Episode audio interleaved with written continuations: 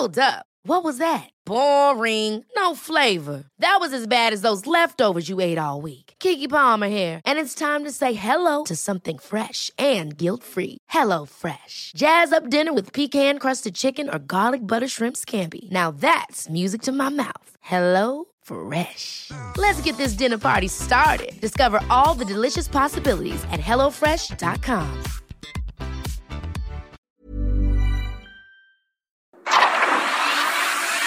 El Heraldo Media Group presenta Periodismo de Emergencia con Arturo Rodríguez, Hiroshi Takahashi e Ignacio Rodríguez Reina. Con las reglas del oficio. Comenzamos. 10 de la mañana con 3 minutos y nosotros le damos la más cordial de las bienvenidas a Periodismo de Emergencia. Yo soy Arturo Rodríguez y como cada fin de semana saludo con muchísimo gusto, afecto y entusiasmo a mis compañeros Hiroshi Takahashi. Arturo Rodríguez, muy buenos días. Nacho Rodríguez Reina, Mónica Reyes, qué gustazo estar con ustedes este sábado, ya ahora sí, prácticamente terminando el año.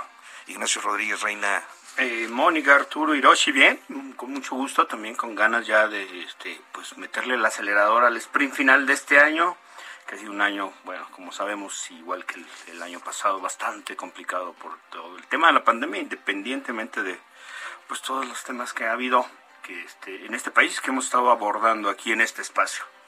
Así es, Ignacio, pues eh, seguiremos abordando, en especial a lo largo de esta transmisión a la que le invitamos. Se quede con nosotros aquí en 98.5 FM y en las estaciones del Heraldo Radio en todo el país. Mónica Reyes, buenos días. Buenos días, ¿qué tal? Arturo, Nacho, Hiroshi, amigos, un placer estar con ustedes y qué les parece si comenzamos con Próximo Pasado. Adelante. Próximo Pasado, la noticia que debes saber. La noticia más tremenda desde hace algún tiempo fue el accidente en el que 55 migrantes intentaban atravesar el país en la caja de un tráiler y murieron en un accidente carretero. El asunto fue abordado por el presidente López Obrador, en tanto lamentó la dilación en las ayudas estadounidenses para Centroamérica, pues dijo debe servir para atajar las causas de la pobreza sin reparo en la radicalización de su política migratoria. El caso de Tomás Cerón, quien fue jefe de la Agencia de Investigación Criminal, podría dar un vuelco. El ex jefe policíaco, imputado por delitos relacionados con el caso Ayotzinapa, huyó a Israel, país con el que no existe tratado de extradición, pero que mediante un acuerdo de reciprocidad se ha declarado listo para ayudar a México a traer a Cerón al país. La política da vuelcos y si hace un año y medio el entonces gobernador Javier Corral se confrontaba con el gobierno de la República, ahora como exgobernador podría ser invitado al gabinete. Es recto y rebelde, dijo de Corral el presidente López Obrador, quien adelantó con eso la incorporación de otros exgobernadores de diferentes partidos políticos a su gobierno. Respecto a la COVID-19, hubo un anuncio sobre la universalidad de la vacunación de refuerzo que esta semana reiteró el Gabinete Sanitario. Por otra parte, el semáforo de esta quincena ha dejado a 27 estados de la República en semáforo verde, revirtiendo en el caso de Coahuila y Baja California Sur, que regresaron al color verde, mientras Aguascalientes quedó en amarillo junto con los estados que ya venían en esa situación y que son Baja California, Sonora, Chihuahua, Durango y también Sonora. En Periodismo de Emergencia queremos conocer y compartir tu opinión. Escríbenos o manda un mensaje de voz al WhatsApp 5580 69 79 42. 5580 69 79 42 y se parte de nuestra mesa de análisis. Gracias, gracias a Mónica Reyes por este resumen de la semana en el que, bueno, pues creo que el tema de los migrantes fue eh, el que acaparó la, la, agenda no solo nacional sino internacional, ¿no? Los migrantes y también el tema de la inflación, como hemos estado platicando, esos dos temas hicieron muchísimo ruido. Por un lado, el accidente allá en Chiapas, en donde pues eh, México vuelve a ocupar algunos de los lugares importantes en los diarios internacionales, pero por la tragedia, ¿no? Y también por muchos cuestionamientos que se hacen hacia el gobierno de México. Y por otra parte, pues la inflación ya lo veníamos comentando desde hace un par de entregas. Eh, usted lo recordará bien, hablábamos de que iba a ser un invierno, como dicen algunos, frío o difícil. Eh, por ahí se confirmó que pues la inflación ahora eh, marca un récord, la más alta desde enero del 2001 y también por ahí ya algunos de los precios están reflejando estos golpes, estas alzas que se están registrando, pues no solamente en México, algunos tratan de decir que es en México el problema y otros pues recuerdan que es un tema internacional. Estados Unidos y otras naciones siguen rompiendo récord también en el tema de la inflación al alza y pues e, e, es uno de los temas que hemos platicado Arturo Nacho, comenzarán a sentirse en el bolsillo más allá de las declaraciones o los números, seguramente usted ya lo está viviendo. Uno de los temas que está consignando, por ejemplo, hoy el Sol de México en su edición impresa es el precio del kilo de la tortilla está en un máximo histórico, lo dicen los tortilleros y lo dice pues la calle, las tiendas, los consumidores pagan hoy en promedio cinco pesos más por kilo de lo que pagaban en enero de este mismo año. Nacho Arturo. Sí, yo me parece que ambos temas son relevantes. Estaba, eh, bueno, pues un poco por desgracia me parece que estas escenas, esta trajísima, eh, tragiquísimo incidente, eh, yo no diría ni siquiera accidente porque es resultado de negligencia, corrupción. Y también me parece que vuelve a poner, eh, deberíamos de volver a poner ojos críticos sobre esta política migratoria del gobierno mexicano que a todas luces no ha funcionado, ni se ha detenido el flujo, ni se detendrá. Y cada vez hemos seguido, pues eh, creo que ha habido ya muchos especialistas, hemos tenido aquí a Tonatiuh Guillén que ha criticado esta política seguida por el gobierno del presidente López Obrador de de ser el muro invisible en la frontera sur, el muro invisible del gobierno de Estados Unidos y bueno, claramente es una política que está llena de hoyos, de huecos, de este y que no se ve para cuándo se pueda resolver. Recordábamos con Felipe de Jesús González hace poco, Nacho Arturo, que hace como 20 años, Nacho, nos mandaste hacer un reportaje precisamente de todo el tema del Instituto Nacional de Migración. No sé si te acuerdas cuando hablábamos del tema de los migrantes brasileños que los retenían en las en los centros de, migración en todo el país. Este era era como el primer lugar donde los retenían o secuestraban y le pedían dinero a sus familias. El tema del traslado por todo el país, cómo vivían, este, pues prácticamente escondiéndose de todo mundo, tratando de, de librar su, su camino en paz hacia Estados Unidos y eso es lo que recordábamos, que pareciera que nada ha cambiado, Nacho. No ha cambiado, yo creo que ha cambiado formas distintas de abordar. Me parece que la, la, propuesta de política migratoria, como lo han subrayado los expertos, no es una política que atienda verdaderamente. Digo, el presidente López Obrador ha intentado que Biden, que el gobierno de Estados Unidos ponga recursos, ya vio que no iba a ser tan fácil como él pensaba. Eh, y básicamente lo que hacemos es una contención eh, muchas veces con saldos trágicos, como, como lo vimos, que fue terrible las, las pocas crónicas que hay, que no hay muchas crónicas, pocas crónicas sobre cómo ocurrió el accidente, fue una, una cosa verdaderamente espantosa. Así es, el tema migratorio siempre, cuando no es la delincuencia, pues son hechos fortuitos como este, y si no las autoridades, principalmente las autoridades en tanto pues han sostenido una política migratoria que vemos hace eh, obliga a migrar en condiciones eh, pues infrahumanas, auténticamente infrahumanas. En estos días, eh, en estas semanas, el Sol de México ha publicado algunos trabajos que personalmente me han parecido muy interesantes, Ignacio. estoy hablando de una serie de compras de propiedades de bienes inmuebles en el país, en la Ciudad de México en particular, eh, que eh, pues son raras, ¿no? Eh, estamos hablando de al menos de tres inmuebles. Sí, siempre se ha hablado de, de las propiedades de la presidencia, ¿no? Pero se ha hablado como de de rumores, se ha hablado de, de oídas, ¿no? De, me comentaron que tiene una casa el presidente atrás de eh, Auditorio Nacional, ¿no? De, ese auditorio ahí hay una residencia y, gigantesca. Eh, me comentaron que la casa de, no sé, Cozumel es un, es un super palacio Pero eh, en los últimos días, eh, Rivelino Rueda, reportero de Asuntos Especiales del Sol de México, pues ha dado a conocer a través de peticiones de acceso de información a presidencia y otros entes de gobierno, pues cuáles son las propiedades del presidente, al menos en la Ciudad de México, o si no del presidente, que están registradas a nombre de presidencia. El, tema me parece particularmente interesante. Hace algunos años se pudieron rastrear cuáles son las que tiene la, o tenía la presidencia de la República y durante los primeros años de gobierno, sobre todo el primer año, el presidente fue muy insistente en venderlas, las quería rifar como el avión. Eh, hubo inclusive una tensión entre el personal este del instituto eh, para devolverle al pueblo lo robado que le puso eh, con la Sedena y la Marina porque algunas de estas casas presidenciales, sobre todo las que como la de Cozumel, que están en destinos turísticos, las dos de Acapulco. Hay, Cancún, Ixtapa. Sí, prácticamente en los todos. Cabos, sí, sí, sí. Y están dentro de bases navales. Entonces no puede, o militares, entonces no podían, pues cómo iban a rifar una propiedad que está dentro de una zona militar.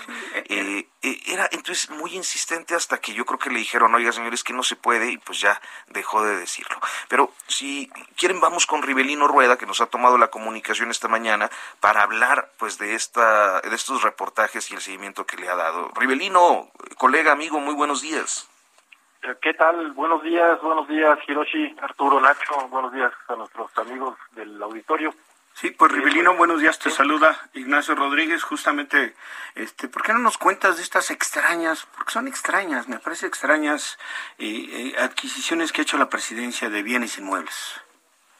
Sí, pues bueno, eh, son, eh, bueno, quiero empezar por eh, decir que este es un, como digamos, la saga de un, de un trabajo que se publicó en el Sol de México el 25 de octubre, precisamente en el que se revela que la presidencia de la República es, propietaria de 12 bienes este, inmuebles que publica de hecho la plataforma nacional de transparencia no se no, no, se había este, hablado sobre este tema y resalta ahí eh, la compra, pues no se sabe, porque no, no, no sabe si es compra o si fue una expropiación o si fue este, un decomiso de tres propiedades que no aparecían, en, por lo menos en el último año del sexenio de, del gobierno de Enrique Peña Nieto.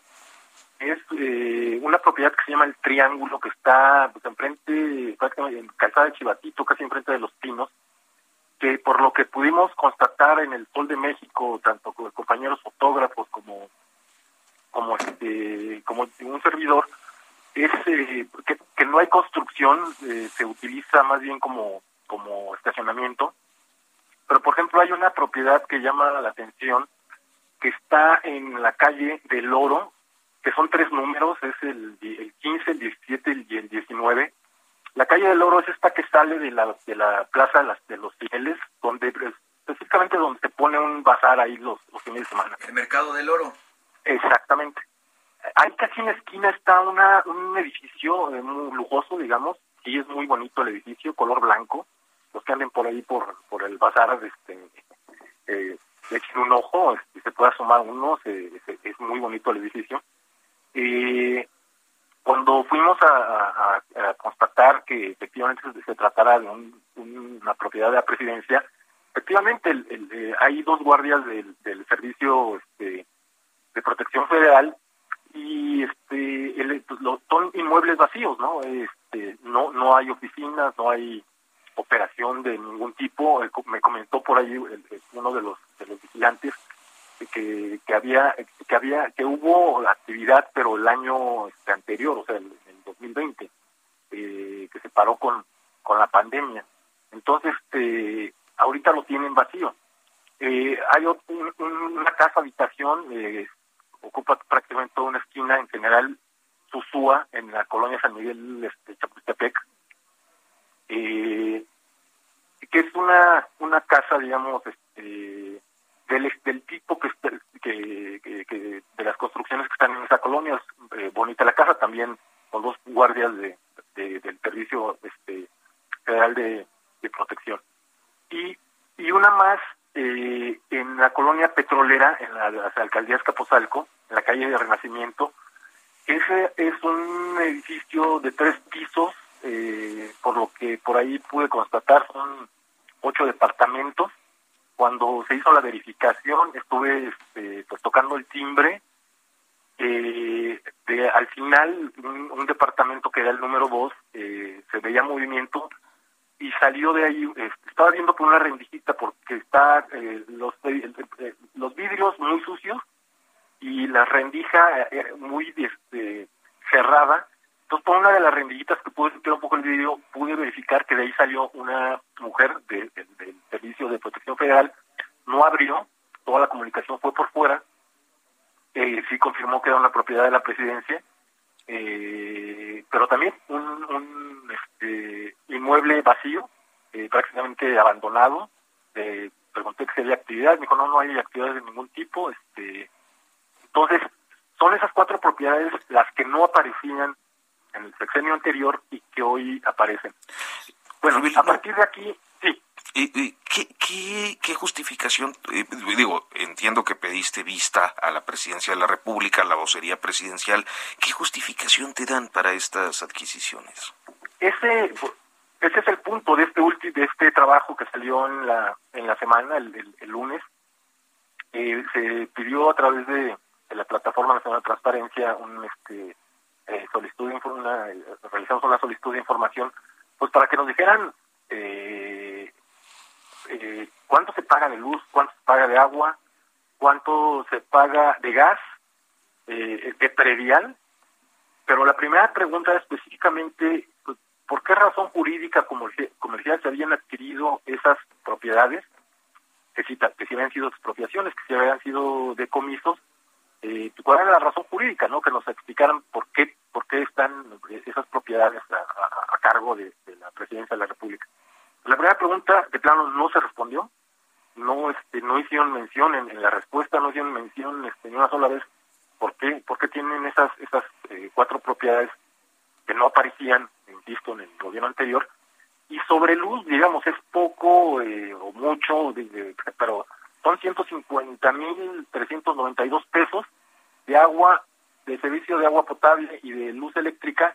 De gas nos dicen que no, ninguna de las cuatro propiedades tiene pero este en 2021 se ha pagado este, esa cantidad, pero predial no no no este no dan tampoco información de ninguna de dan información y de y, sobre todo el argumento jurídico de por qué tienen a cargo esas o por qué se, se hicieron de estas propiedades y no hay una respuesta eh, lo que procedimos es este pedir una una este, ampliación de, información que no, eh, pues que se responda a esa pregunta, ¿no? Sí, y, aparte estamos haciendo ya otras este, solicitudes de información de, la presidencia, estas, digamos, sí aparecían en el sexenio anterior, pero por ejemplo llama mucho la atención eh, el hangar presidencial, que es el, el, el, inmueble más costoso que tiene la presidencia de la República. Incluso más que Palacio, ¿no? Sí, esas alusiones son, son un poco extrañas porque la verdad es que el hangar presidencial, por muy grande que esté y muchos equipos que tengan, bueno, no tiene la, ni el valor ni la trascendencia que puede tener el Centro Cultural Los Pinos, ¿no? O el Palacio, o Palacio Nacional. Claro, sí, son, es, exagerado y este, seguramente es por el uso del suelo, ¿no? Este, el uso del aeropuerto, el, el todo del aeropuerto va a ser eh, muy caro, son 33 mil millones de pesos mientras en Palacio Nacional el, el costo catastral que te aparece ahí en la plataforma de transparencia es de un millón doscientos mil, un millón, este, mil, mil, mil, este, millones, mil doscientos millones, este, eh, pues es, es exagerado, ¿no? Este, como, como como comparándolo con Palacio Nacional, ¿no? Siendo un recinto histórico. mil millones fue lo que costó el contrato de Hinojosa Cantú para, para esa construcción. Sí, por ejemplo, sí, podemos hacer comparaciones y sí es, es, eh, impresionante, ¿no? 33 mil millones de pesos el costo de este de este inmueble que, pues, que, se ocupa para guardar aviones, ¿no? Y aviones aparte que se ha hablado, que se ha comentado desde la misma presidencia, el mismo presidente, pues de que están este, en venta, ¿no? Sobre todo el avión, el avión presidencial. Sí, este, Rivelino, pero nada del vocero, ninguna respuesta de Jesús Ramírez o, de alguien de presidencia.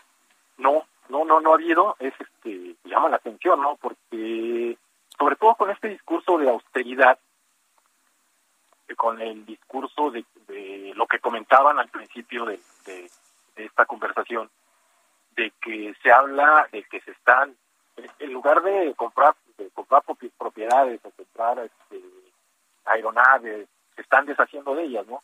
Y aquí al revés, aquí lo que resalta es que se, adquirieron, ¿no? Y, en lugares extraños, ¿no? Sobre todo esta de... la colonia petrolera, que la verdad es un inmueble, digo, por las imágenes que, pudimos ver en, el Sol de México, pues un inmueble bastante deteriorado, yo diría que ni siquiera su valor catastral debe ser muy, muy alto.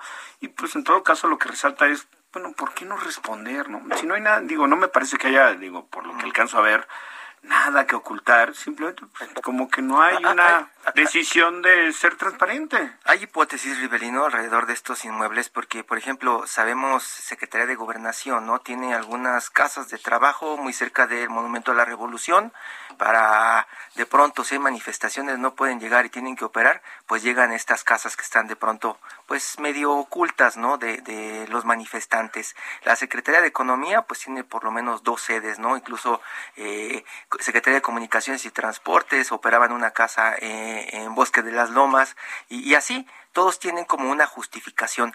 ¿Aquí hay alguna hipótesis por qué esas colonias? Pues no, están, no están acondicionadas, o sea, son casas o inmuebles vacíos, ¿no? O sea, podría ser la de San Miguel Chapultepec, que está precisamente atrás de una de, un edificio que, bueno, este que fue adquirido de, en el de Carlos Añas de Bortay, y que todos sabíamos que hay, que hay oficinas de la Secretaría de Hacienda ahí sobre constituyentes enfrente del, bosque de Chapultepec. Está exactamente atrás esta casa de, General Susúa. Eh, pero bueno, se ve que no hay no hay movimiento, no no hay eh, no está condicionada para para trabajos de oficina. la, la, colonia petrolera, pues, este, no se ve que ni siquiera le pasaron el trapo a los vidrios, como comentaba, ¿no? O sea, está, a, ¿cómo dices? Hipótesis. Eh, cuando fui a, porque fue un sábado, cuando fui a, ver esta este inmueble y, para para verificar este, eh, cómo era y cómo, eh, en qué zona estaba, pues una hipótesis que me surgió, yo lo platicaba porque va con mi hija de 12 años, sí y le decía, mira, aquí al lado viene a jugar este, López Obrador Estimado, Rivelino, nos tenemos que ir, tenemos que hacer la pausa, pero te agradecemos mucho. No, no, no, al contrario, ustedes te los agradezco muchísimo. En un momento continuamos. Periodismo de emergencia. Regresamos con las reglas del oficio. En Soriana, la Navidad es muy de nosotros. Aprovecha todas las muñecas, figuras de acción y lanzadores Nerf al 20% de descuento. Sí, al 20% de descuento y hasta 12 meses sin intereses. Soriana, la de todos los mexicanos. A diciembre 13, aplican restricciones. Válido en Hiper y Super.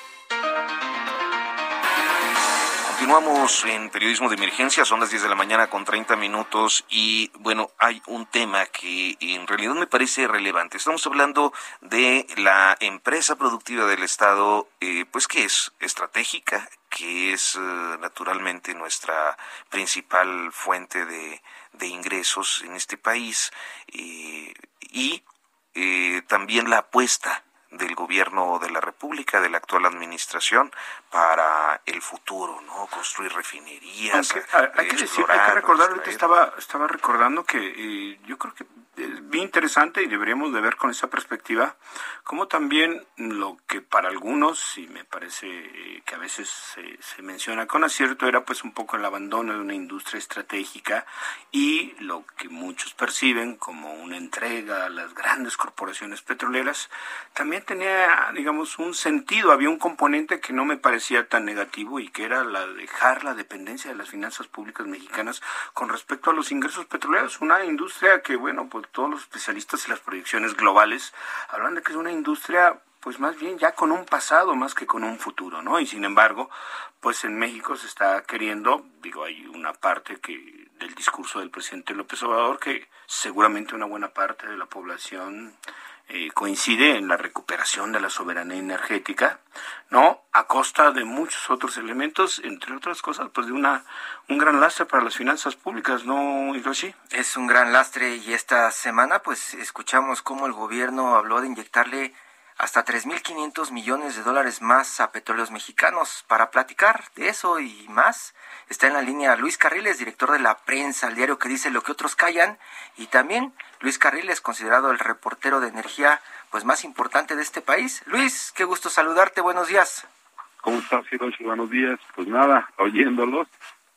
Y este, a ver, nada más para tener el contexto, son 3.500 millones de dólares en el último tramo en el último tramo y suman que... estamos hablando de, de, un rescate que ya cuesta 12.500 millones de dólares. O sea, no no es este es son son eh, eh y más las inversiones que pretenden en las refinerías. Por ejemplo, más la refinería de Dos Bocas, más la refinería de Deer Park, que, alguna vez lo mencionamos en, en, este, en el podcast de, de, de, la OEM de Economía Pesada, y no iba a salir en los seis mil millones, ¿no? Que, no iba a salir en los 600 millones que decían, sino por lo menos tres veces más alto. Ya se está viendo comprar un, un negocio en marcha, pues implica no solo los activos, sino las deudas y, todo lo que... Esta, esta semana dijo por ahí Bloomberg, ¿no? Que iban a ser 1.200 millones de dólares más, ¿no? Lo que se está comentando que van a pedir por Deer Park o sea, 1.200 millones más a los 600 que ya que ya quería comprar la el, otro porcentaje de acciones. O sea, es, es estamos hablando de ya en cifras cerradas entre 18 y 20 mil millones de dólares los que estamos porque no es solamente el, el dos bocas y no solamente que, que, dos bocas empezó en, en, en 8 mil millones no y va a terminar en, en otros 12 por lo menos no es es mucho más que eso. Estamos hablando de un rescate de Pemex que, que, puede costarle este, al país eh, demasiado dinero y no y no implica una transformación de la empresa productiva del Estado, que es que es la otra parte. Y no le han bajado a la, a la deuda, ¿no? Es una deuda de más de 100, ¿cuánto, ¿Cuánto es la deuda? ¿100 mil millones? Este, es la, empresa, es la, es la petrolera más endeudada del mundo y solo con los este solo con los con los eh, empresarios locales pues estamos hablando de más de 100 mil millones ¿no? de, de, pesos entonces no es no es cualquier cosa el, el, el, tema con Pemex porque mientras todas las empresas del mundo tienen 15 años transformándose en pasando de compañías petroleras a compañías en energía no este para que tengas una idea en este momento los árabes tienen los parques solares más grandes del mundo, ¿no? O sea, y, son las empresas petroleras más importantes también, y ellos ya están pasando eso. Eh, los noruegos están en lo, en lo, mismo, están en una dinámica muy diferente donde no están no están pensando en descarbonizar, están simplemente pensando en, ya en lo que sigue, ya no están en la transición energética. Y aquí en México, pues quieres hacer un Pemex de litio, ¿no? Entonces, pues sí, estás, sí estamos como 15 años atrasados. pero, pero no vale la pena, eh, eh, muchas son esas críticas, Luis, pero tú que has seguido Pemex durante décadas, ¿no vale la pena rescatar a petróleos mexicanos? ¿No nos podría dar más dinero en un futuro? Eh, Imagínate que salga el presidente y que diga, bueno, ya le echamos 20 mil millones de dólares, ya le bajamos y ya reestructuramos la deuda, y ahora lo que vamos a necesitar es que todos los mexicanos aporten su gallina, sus joyitas y tanto dinero y vamos a, vamos a, salvar a petróleos mexicanos. ¿No vale la pena? ¿No tiene futuro? No, no, no, no, ningún futuro. No, no, no. Es, este, en términos cerrados, no. Eh, no, no es una compañía que esté volteando al futuro, es una compañía que está volteando al pasado, a un pasado que no existe, ¿no? Un pasado glorioso que nunca ha tenido. Este, Pemex se encontró de casualidad, de churro, de suerte, eh, de bendición y de maldición, un nacimiento super gigante Cantarel, del que ya no queda más que el recuerdo, ¿no? Cantarell llegó a producir un millón de barriles diarios, solito, millón y medio, ¿no? En un momento dado, hace 10, hace 15 años. Entonces, eh, si se llegó, se, se, pensaba incluso con la, con la administración de Vicente Fox llegar a 4 millones de barriles teniendo un, un, yacimiento que te producía 1.5, ¿no? Y no se llegó. Entonces, pensar hoy que vas a regresar a esa industria petrolera que te va a generar eh, enormes recursos para para gasto corriente en infraestructura, bienestar y todo lo que gasto corriente que, que se gasta en, en nómina, pues no, no, no, no es ningún rescate. No, este, de hecho, no es ningún futuro. Eh, no estamos viendo, y, por el lado de los privados estamos viendo que ellos están desarrollando muy rápidamente los yacimientos, mucho más económicamente, y, y, y lo que hicieron fue frenarlos.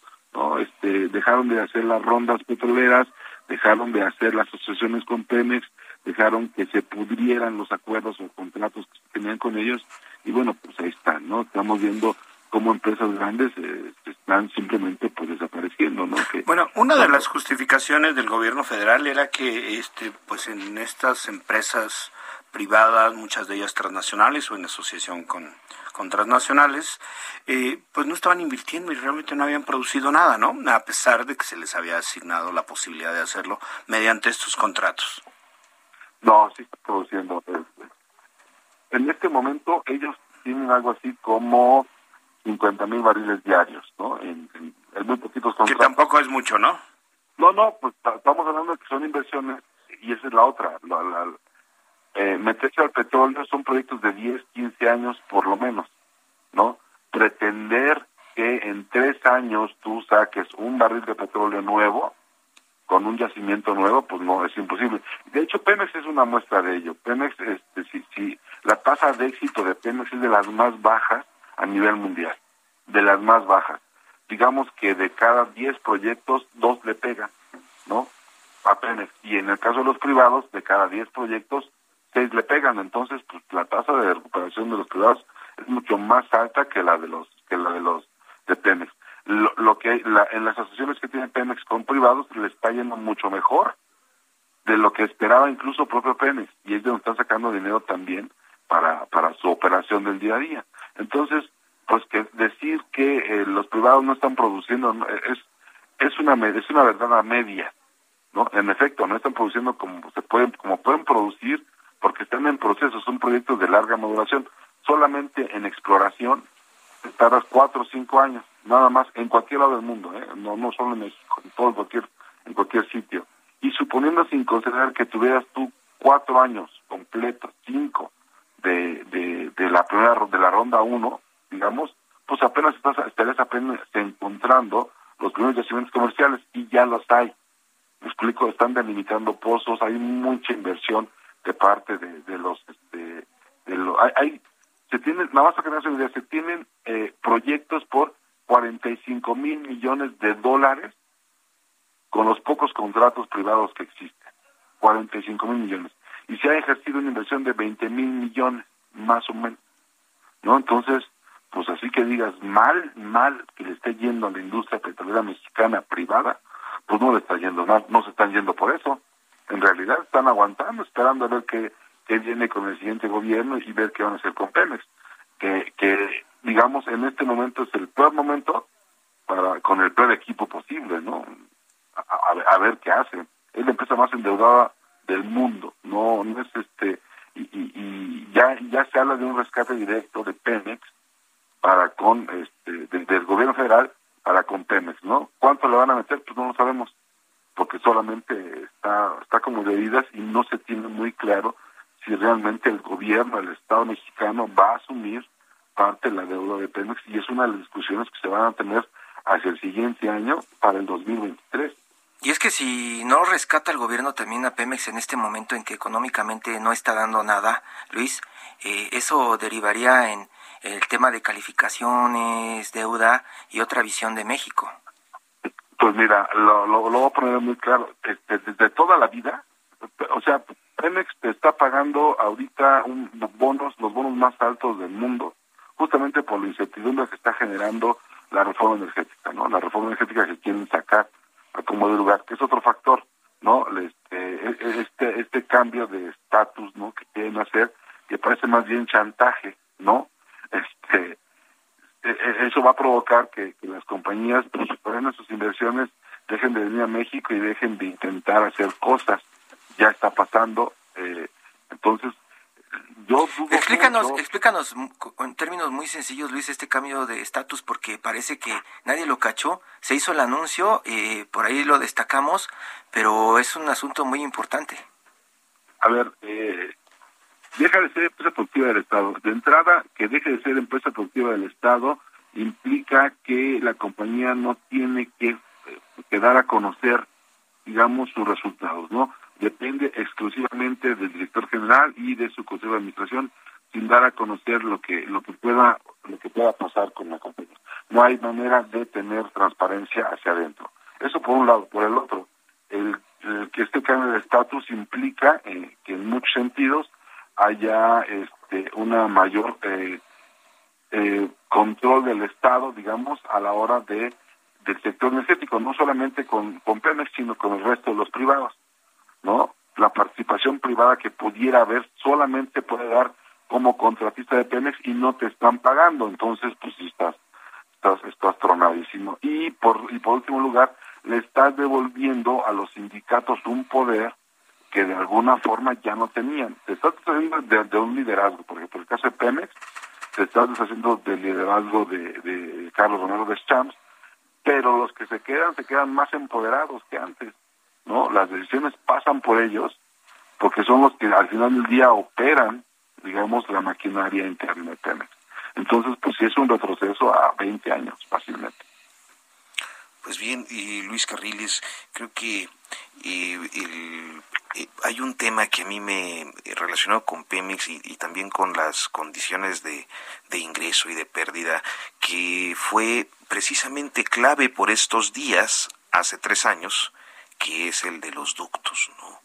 Eh, el transporte de combustible, el robo de combustible, la estrategia contra el huachicol. Yo salgo a carreteras y veo un montón de huachicoleros por todos lados vendiendo, pero, pero eh, el, discurso oficial es que sí, si tú has, eh, o sea, cualquiera, pero la, la México Querétaro, la México Puebla, por donde vayas, está lleno ahí de gente con foquitos, este, pidiendo, y, y ves en muchos momentos que le están sirviendo a los trailers etcétera. Pero eh, dime, ¿hay data confiable sobre qué pasó con, con este tema del huachicol? Eh, no. Ahí va. Este, el, del tema del huachicol. Eh, hace tres años, justamente, el precio de los, del combustible estaba al menos 16, 18 pesos y tú lo encontrabas en la carretera este, a 20 pesos porque era en la, en la zona donde no había estaciones de gasolina, ¿no? Por ejemplo, entre Chilpancingo y Cuernavaca, este, o salías con tanque lleno o no llegabas simplemente. Y en la caseta te la vendían, en la caseta decían, mira, ahí está el señor con los con los tanquecitos, ¿no? Y te vendía el, el, el, el, garrafón de 20 litros en este en 800 pesos, ¿no? Te lo vendía el doble. Eh, lo que está pasando en, el caso de la industria del huachicol, en este mercado negro de combustibles, es que todos los datos que están en este momento disponibles en el mercado, pues simplemente no coinciden unos contra otros. El control que ha ejercido el Estado, el gobierno mexicano, la Secretaría de Energía, sobre el, organismo regulador, sobre Profeco, sobre Pemex, sobre todos estos, es esta, esta enorme influencia malévola, digamos, ¿no? impide que tengamos un dato concreto. Lo que sí sabemos es que, por ejemplo, sigues importando más, sigues reportando menos ingreso y este la, la cantidad de estaciones de servicio que están en funcionamiento son cada vez menos, ¿no? Eh, al principio del sexenio se tenía más o menos eh, la meta de llegar a 14 mil estaciones de servicio, 14 mil gasolineras, y, y se tiene en este momento más o menos 10 mil. Y el consumo sigue creciendo pese a la pandemia. Entonces, pues este, nada más por, por puras cuentas, pues cuántos están robando, ¿no? si sigues importando lo mismo y tienes menos estaciones de servicio, pues ¿dónde está ese combustible? Tenemos eh, literalmente este desde el huachicol fiscal que le llaman, ¿no? Estas este, estas pequeñas este estos pequeños permisos que, que antes daba la CRE y que estaban regulados y que sabías dónde estaban bajando, ahora no sabes dónde lo están haciendo, simplemente escuelas de ferrocarril que se detienen ante el camino, llenan y se van, ¿no? Eh, hay ordeñas en ferrocarriles, hay ordeñas en terminales de almacenamiento, hay ordeñas en ductos, ¿no? O sea, este, y ya se ha ampliado el mercado, ya no solamente tienes... Hay hasta robo de ductos, como ha dado a conocer el Sol de México desde hace algunas semanas. Se robaron un tramo de metal, o sea, y, no, y es, y es, y es una operación logística enorme, porque es cortar, subir, transportar, llevar y entregar en otro sitio. No es una, no es que te lleves un camión y, abandones el tractor por un lado y te lleves la pipa por el otro, no, es cortar y llevarse, no es cerrar una válvula de un lado, cerrar la válvula del otro, vaciar el tanque para que no te explote, porque queda siempre residuos, no, o sea, hay una, hay una conspiración completa porque no es algo que tú puedas simplemente hacer, este, eh, como, como llevarte una cartera o un teléfono en una mesa en un restaurante. No, hay que, hay que vaciar el producto, dejar que no haya residuos, que no haya gas, ¿no? Eh, quitarle la, quitarle la presión interna para que, que es la que mueve el, producto, este, despresurizarlo, ¿no? Eh, cortar, cortar en segmentos, este, vaciar, llevar, cargar, transportar, y, no es un asunto que, que tú digas, ah, pues se lo llevo a la, al fierrero más cercano, ¿no? Son, son, son productos enormes que deben estar poniéndose en otro lado, ¿no? Hay una escasez mundial de, de, chatarra y una escasez mundial de, de, productos, digo, este, la, la crisis de los chips automotrices, que tiene que ver con esto. Ese metal va a terminar en alguna, en, algún carro, en alguna chatarrería vendida o fundida para, para, para hacer negocio, pero a lo que, a lo que voy es, tú no puedes hacer eso si no es con la complicidad interna de la gente de PEME, ¿no? ¿A qué horas cortas? ¿A qué horas te lo llevas? ¿A qué horas se dan cuenta? De pronto eh, alguien tiene que cerrar la válvula, simplemente, ¿no? El, paso es continuo y tú tienes horarios para eso. No es nada más abrir y cerrar, es poner un horario que es cuando necesitas llevar, el, transportar el, producto de un lado a otro. Ahora, si, porque ese es el otro tema, dicen, no, pues es que ese ducto no se usaba.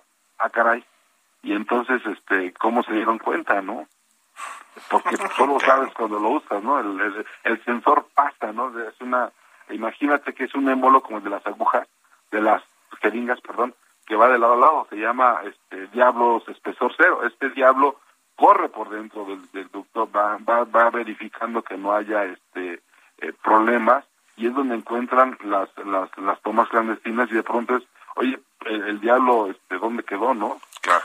Pues Luis, Luis Carriles, te agradecemos mucho, como siempre, que nos tomes la comunicación.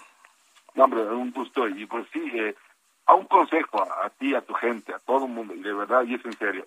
No va a haber gas LP este diciembre, este periodo de invierno, hay problemas para para abasto, Pemex no tiene el abasto suficiente para gas LP y va a haber problemas probablemente también en gasolina y diésel, entonces eh, va a estar muy restringido la oferta, el mercado no está respondiendo, en gas LP eh, no se compró previsiones suficientes y hay mucho estrés en el sistema eléctrico, este, porque no se ha invertido en los últimos dos años, no hay inversiones en, en, la red eléctrica, entonces pues ahí, ahí ténganlo, con cuidado, cómprese sus velas y tenga lleno su tanque de gas LP. Eso sería el consejo que les damos. Gracias, gracias Luis. Buenos días. Vamos rápidamente a la sección Todo menos fútbol. Todo menos fútbol. Con las reglas del oficio. Tenemos en la línea telefónica al colega Jesús Caudillo, que es, además de periodista, director del Festival Internacional del Meme. Jesús, muy buenos días. Hola, ¿qué tal? Mucho gusto en saludarlos eh, en este día del Festival Internacional del Meme. Cuéntanos de qué va este, este festival. El Festival Internacional del Meme es un espacio en el que queremos los creadores de contenido digital mostrar el arte y sobre todo reflexionar sobre la sobre el contenido que se genera día a día, que es viral, que se comparte este, en todas las plataformas digitales pero que en lo cotidiano no nos detenemos a pensar la importancia que tiene en nuestra vida, en nuestras costumbres, en nuestras actitudes, en nuestras creencias. Básicamente de eso se trata, además de reconocer, por supuesto, eh, lo mejor de eh, lo mejor de la creación de memes y eh, a lo largo de 2021. Y Jesús, hablando de esta, te saluda Ignacio Rodríguez, de esta importancia en la pues dices en la vida cotidiana. A ver, como para que podamos eh, aterrizar esto, danos algunos ejemplos concretos de cómo puede influir un meme en algo que tenga que ver con nuestra vida cotidiana.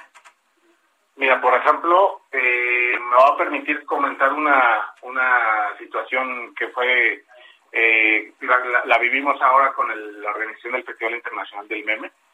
Este, eh, uno de los, de los nominados que hicimos o que tenemos para la premiación de, de los Meme Awards eh, pues resulta que eh, en algún punto tuvo o tiene una hermana que está desaparecida, ¿no?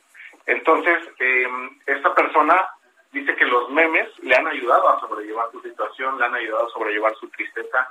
la creación de memes y la expresión de, de sus emociones por medio de contenido le han ayudado a este pues sobrellevar esta lamentable y trágica situación que ha vivido desde hace más de un año, por decir una situación. Tenemos otro de los participantes que está acá, que es creador de contenido digital, y que él habla de cómo los memes le ayudaron a sobrellevar una depresión que incluso lo, lo, lo orillaba a pensar en el suicidio, ¿no? Entonces, este, o tenemos otra creadora de contenido digital que todos los días, ella, ella se dedica a crear, crear contenido político. Entonces, todos los días ella pues ve la polarización política que vive el país eh, por medio de los memes, ¿no? Entonces, eh, pues si bien los memes están en nuestro WhatsApp o en nuestras cuentas de redes sociales, la importancia de las ideas que están transmitiendo los memes, eh, eso, es, eso es lo relevante, eso es lo, lo, que hay que reflexionar y cómo estamos nosotros este, pues viviendo en esta realidad que no nos detenemos a pensar. Y Claro. Jesús, y pues muy rápidamente nos queda un minutito, cuéntanos eh, dónde está, qué hay que hacer para eh, participar o ver el Festival Internacional del los, los que quieran este, venir, estamos en este momento y de aquí hasta las seis de la tarde en el Centro Cultural Juan Rulfo, en la calle de Campana 59 en, la, en, en Miscuac, eh, y vamos a estar teniendo un paneles, reflexiones sobre los memes, eh, el, papel del meme en la política, cómo generar contenido viral.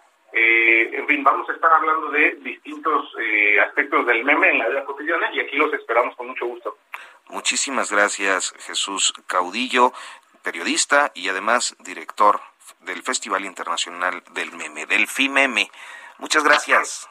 Ignacio, un saludo, un gusto y un saludo a tu auditorio. Gracias. Hasta pronto. Hasta luego, Jesús. Y bueno, pues nos quedan unos segundos. y hay eh, pues asuntos que están ahí. A mí me llamó mucho la atención esta incorporación del, del que pretende López Obrador de algunos exgobernadores de oposición, destacadamente lo bien que habló de Javier Corral, que hace año y medio estaban en un pleitazo, pero de aquellos, ¿no? no bueno, ya, ya hay los antecedentes de los gobernadores priistas y esto, bueno, que yo creo que es un tema que seguiremos hablando. ¿eh? Espero que pronto podamos hablarlo a mayor profundidad. Y por ahora, pues muchísimas gracias, Hirochi Ignacio, buenos días. Muchas gracias, muy buenos días. Mañana nos escuchamos. En punto de las 10. Esto fue Periodismo de Emergencia. Con las reglas del oficio. Heraldo Media Group.